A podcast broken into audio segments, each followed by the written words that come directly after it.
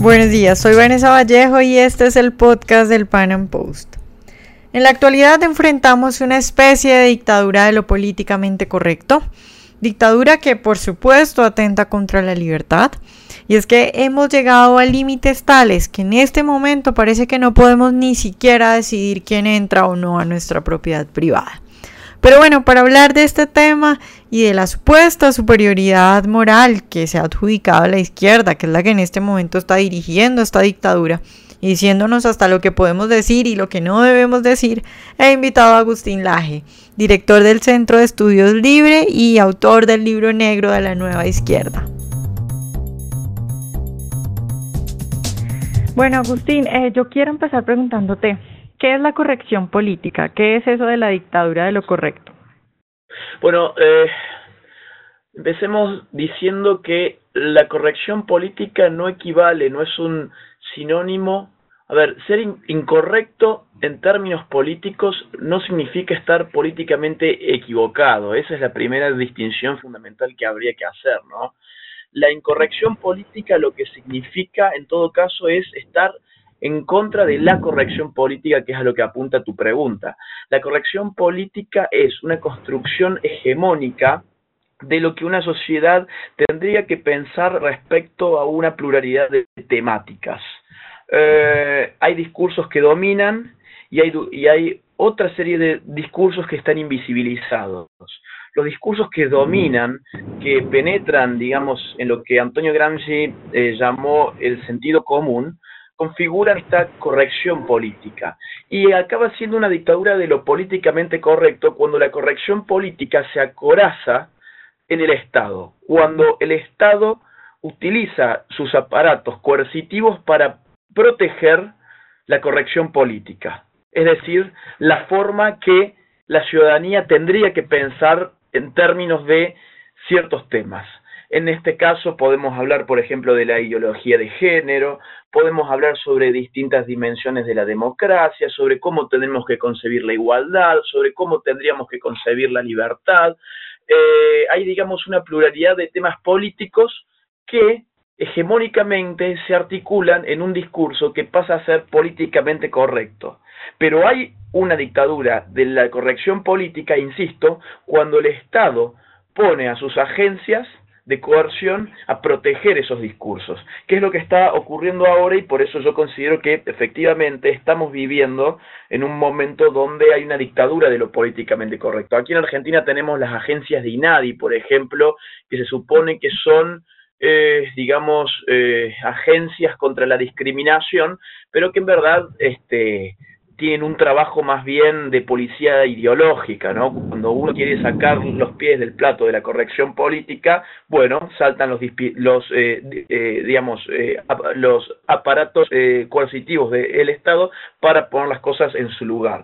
Entonces, en resumen, hay que distinguir, por un lado, qué es el pensamiento políticamente correcto, qué es el pensamiento políticamente incorrecto, que no es lo mismo que políticamente errado, y por último hay que distinguir como hice hincapié en lo que es la dictadura de lo políticamente correcto, que es cuando el pensamiento políticamente correcto se ampara en los aparatos coercitivos del Estado. Claro, Agustín, ¿tú crees que la izquierda se ha adjudicado la autoridad para decir que está bien y que no? Es decir, a mí se me hace que la izquierda en este momento tiene ampliamente ganada la batalla de las ideas, lo que tú hablabas ahora de las ideas hegemónicas. Son ellos los que dicen que es correcto y que no, y además quienes censuran. ¿Qué crees tú? Eh, yo eh, coincido plenamente. Hay, eh, digamos, una, una paradoja en la historia. Hay una paradoja que tiene que ver, si se quiere, con el accionar de los intelectuales, que por distintos motivos siempre han estado alineados a, a las ideas de izquierda, y los intelectuales en última instancia son los que configuran aquello que ya cité como el sentido común en términos de Antonio Gramsci. Eh, la izquierda ha pasado de generar el mayor genocidio del siglo XX, teniendo en su haber 100 millones de muertos, bajo sus ideas, a decirnos qué es lo moralmente correcto y qué es lo moralmente incorrecto. Este pasaje solamente puede haber sido llevado adelante con arreglo a una batalla cultural que no ha tenido enfrente ninguna oposición posible en el terreno de la filosofía moral y de la ética. Eso es, en todo caso, una deuda que los que estamos en las antípodas de la izquierda tenemos para con ella. Y yo creo que esto tiene que ver mucho con ah, el sentido común que se empezó a generar en Occidente después del fracaso de lo que se llamó el socialismo real, la caída del muro de Berlín en el 89, la implosión de la Unión Soviética, generaron un clima de exitismo en Occidente, en el mundo libre, generaron una falsa idea de que hayamos llegado para, eh, parafraseando a Francis Fukuyama, al fin de la historia, ¿no? Esto de un mundo en el cual nuestro sistema político y económico de libre mercado, de, un capitalismo eh, conjugado con democracia liberal, no tenía vuelta atrás, era la última forma de gobierno humano, eso estaba mucho en el pensamiento que relajó los anticuerpos de Occidente y del mundo libre frente a una izquierda que se reconvirtió, ¿no? que se reconvirtió y dejó atrás el economicismo y empezó a actuar en terrenos culturales, en terrenos que tenían que ver con la moral, con la ética, en la construcción de nuevos sujetos de la revolución. La izquierda está, sin lugar a dudas, configurando lo que es la corrección política de nuestro eh, presente, desde hace por lo menos dos o tres décadas. Y lo que sería interesante, desde mi punto de vista, es dar una contraofensiva en el plano de las ideas que, como vos bien has subrayado, es un plano en donde venimos perdiendo aquellos que tratamos de apuntalar a nuestras sociedades las ideas de la libertad. Venimos perdiendo eh, por varias razones que podríamos conversarlas si querés en esta nota, pero una de ellas es que no tenemos intelectuales que estén formados en la pluralidad de, en la pluralidad de eh, disciplinas que hacen al pensamiento humano. Si vos te pones a fijar, nuestros intelectuales en general solamente se abocan al tema de los números y de la economía, y con eso lamentablemente no basta, porque lo cierto es que los hombres están hechos, están hechos más de cuentos que de cuentas, ¿no?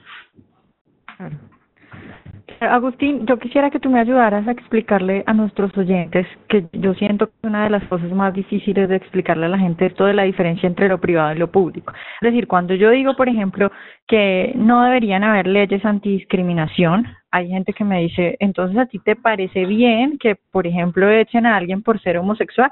Yo le digo, no, mira, a mí me parece que no está bien, pero no creo que el Estado deba venir a intervenir, pero creo que es que la gente no, no alcanza a diferenciar eso entre lo privado y lo público, ¿verdad? Y bueno, es que lo que pasa es que con arreglo a esta batalla cultural de la cual estamos hablando y con esta imposición eh, coercitiva incluso del pensamiento políticamente correcto, se ha denigrado todo aquello que tiene que ver con lo privado y se ha inyectado una idea de que hay una politización, digamos que tiene que haber una politización de lo privado. Se me viene a la cabeza, por ejemplo, el pensamiento de la feminista radical Kate Millett. En política sexual, bueno, ella tiene una frase que pasó la historia y que configura al día de hoy los discursos del feminismo de nuestros tiempos. Ella dice, lo, lo personal es político.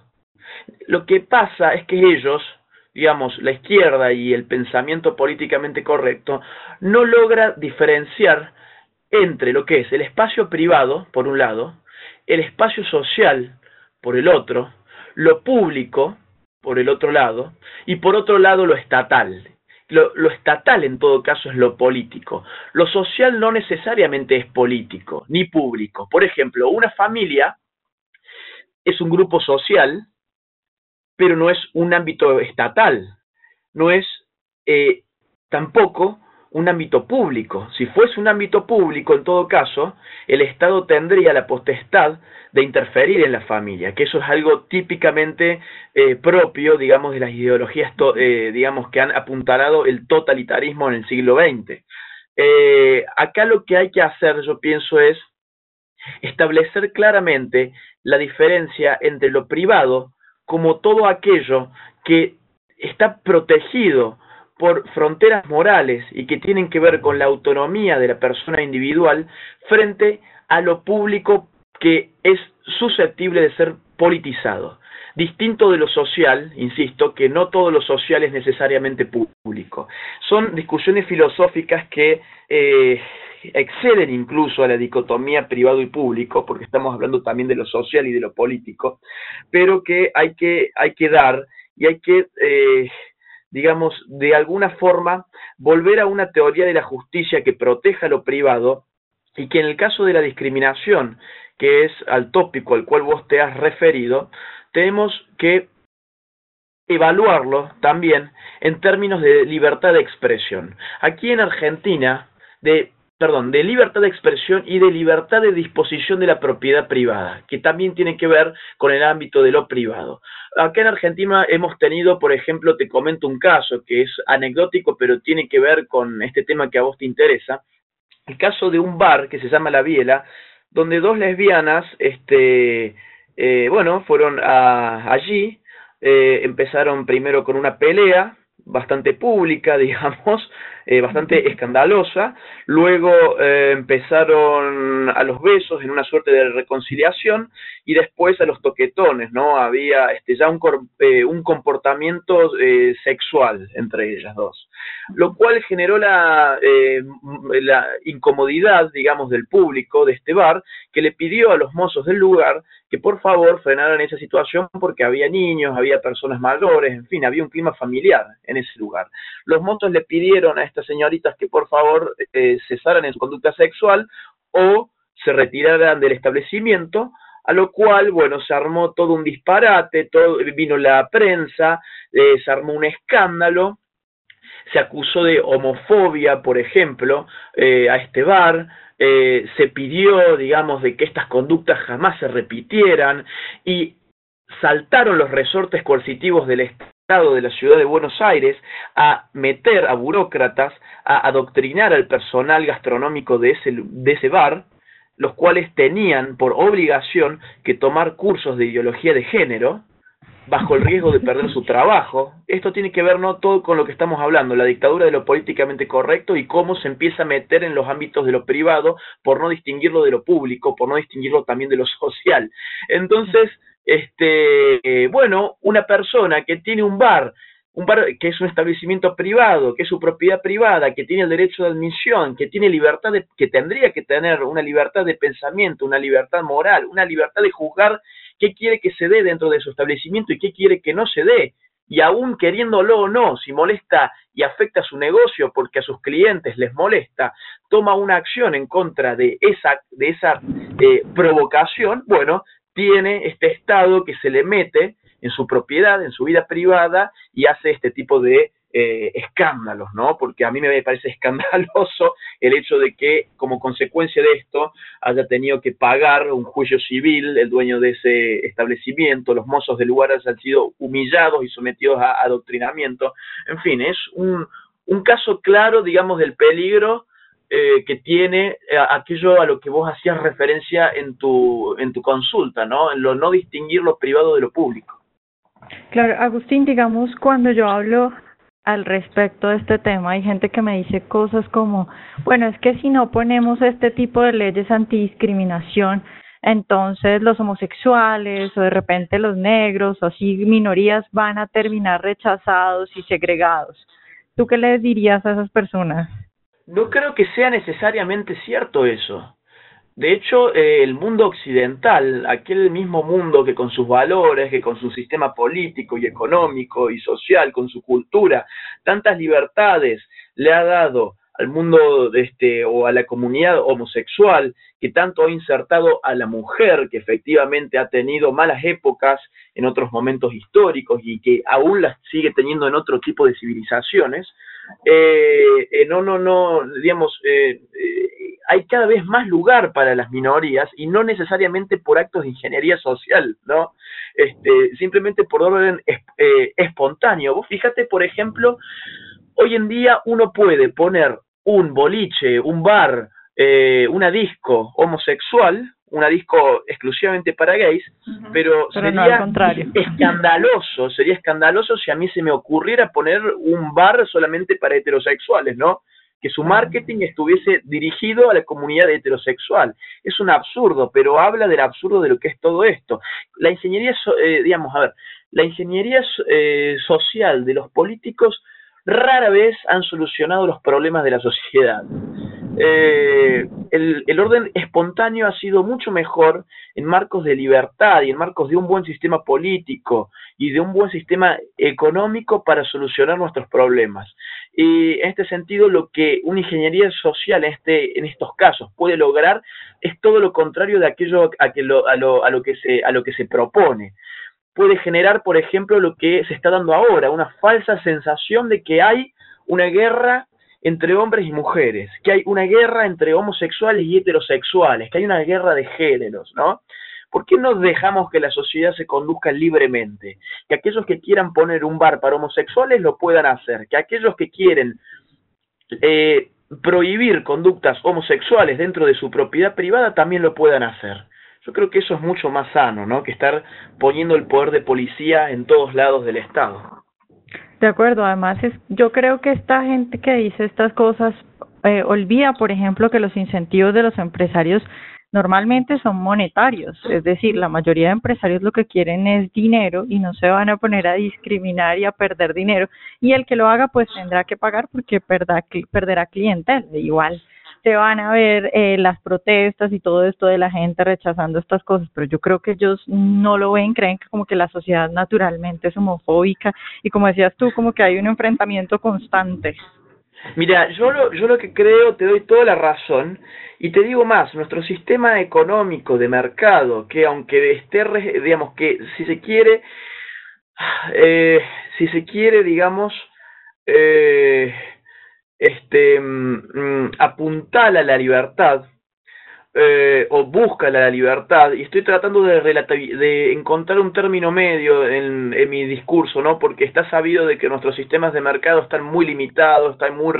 pero, digamos, Occidente, en, por lo menos en lo que fue el marco de la Guerra Fría, si por algo se diferenciaba del bloque soviético, era justamente por su economía libre.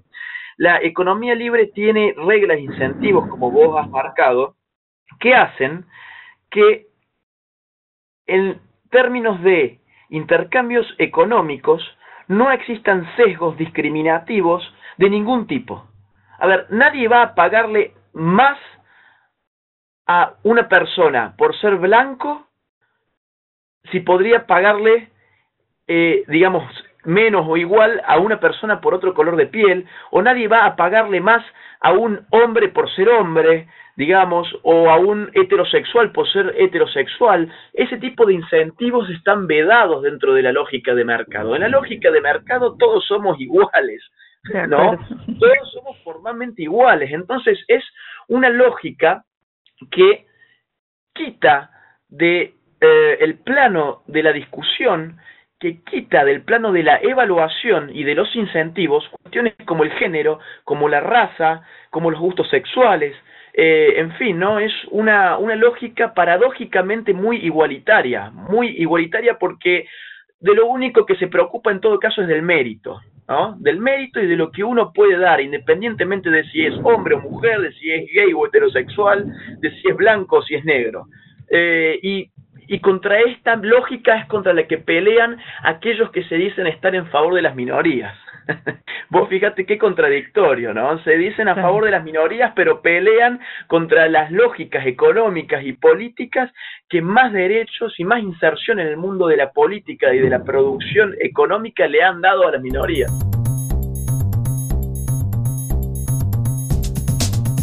Bueno, este último tema que hemos tocado con Agustín es fundamental y yo quisiera cerrar haciendo hincapié en él. Si lo que queremos es una sociedad con más oportunidades para todos y más meritocracia, no hay mejor mecanismo para ello que el mercado. Si queremos condenar y rechazar comportamientos discriminatorios que vayan, por ejemplo, en contra de los negros, la única forma de saber quién es racista, pues es permitirle que se exprese. Prohibirle a alguien que discrimine dentro de su propiedad privada no solo es un comportamiento violatorio de la libertad, sino que tales prohibiciones pues impiden que la sociedad pueda rechazar esos comportamientos que no considera adecuados.